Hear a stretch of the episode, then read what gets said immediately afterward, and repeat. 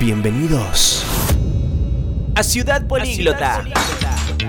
Un espacio para vivir experiencias de inmersión cultural de la mano de los idiomas.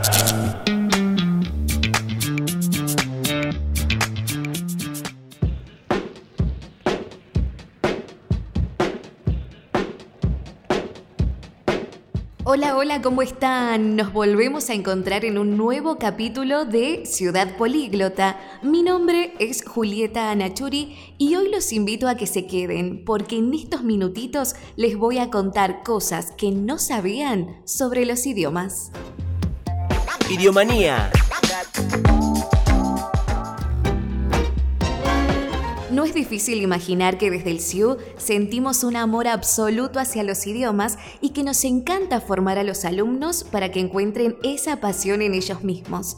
Sin embargo, hay una cosa que nos gusta casi tanto como los idiomas, investigar.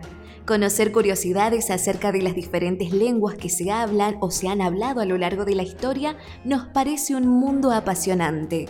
Y empezamos descubriendo algunas curiosidades del idioma inglés, como que el alfabeto de esta lengua tiene solo 26 letras, pero 44 sonidos diferentes. También que se crean unas 4.000 palabras al año, pero se añaden a los diccionarios alrededor de unas 1.000 palabras. En este idioma, las dos palabras que se utilizan con mayor frecuencia son de, artículo para indicar el, la, los, las, y of, preposición que en español significa de e indica posesión. Y resulta que el inglés en realidad tiene sus orígenes en la lengua de las tribus anglosajonas que vivían en lo que ahora conocemos como noroeste de Alemania y Países Bajos. Por otro lado, si hablamos del idioma francés, podemos mencionar que es la única lengua que junto al inglés pueden encontrarse en los cinco continentes y la única palabra que tiene todas las vocales es la traducción de pájaro. Aunque el francés aparece en cualquier lista de idiomas más hablados, en Internet casi no hay información de este idioma y ninguna palabra significa literalmente barato. Para referirnos a este adjetivo debemos usar locuciones como no caro o buen precio.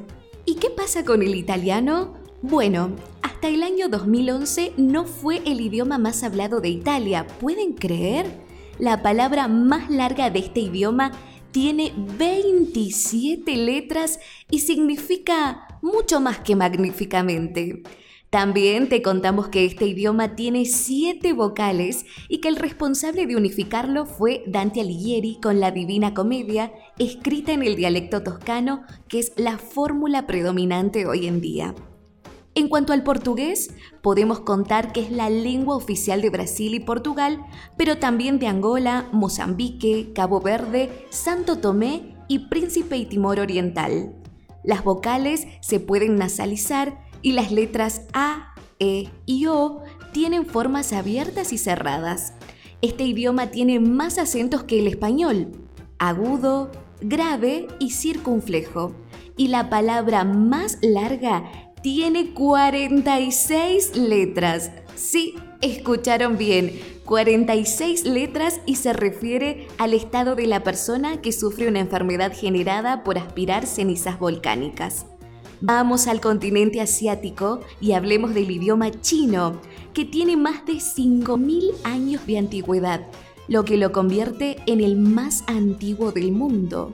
No está compuesto por letras, sino por caracteres unos 56.000 para ser concretos.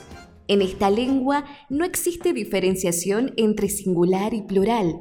Tampoco es necesario precisar el masculino o femenino y la gente se saluda con un ¿has comido?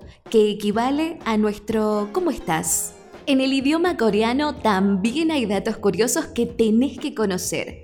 Hangul es el nombre que se le da al alfabeto coreano y fue creado en el siglo XV por el rey Sejong el Grande. Este idioma tiene 14 consonantes y 10 vocales. Las letras se agrupan en bloques de sílabas. Ciertos sustantivos y terminaciones verbales se utilizan para mostrar respeto a la persona con la que estás hablando y si observas la forma de sus letras, comprobarás que imitan lo que hace la lengua para pronunciarlas. Y no podemos terminar esta ronda de curiosidades sin hablar de nuestro idioma, el español, que tiene aproximadamente unas 300.000 palabras o conceptos diferentes. Aunque en la RAE solo recogen 88.000, la única palabra que contiene 5 Rs es ferrocarrilero y 1000 es el único número que no tiene ni O ni E. El español se lleva la medalla de oro al idioma más rápido de hablar. Y es que se mide según el número de sílabas que se puede llegar a decir en un segundo por un hablante medio.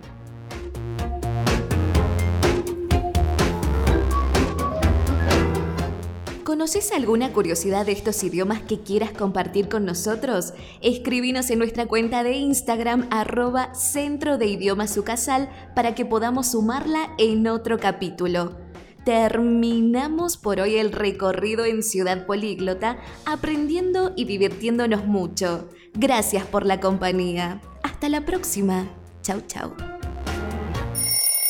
Le ponemos punto final a este capítulo para encontrarnos nuevamente en otra edición de Ciudad Políglota. Políglota.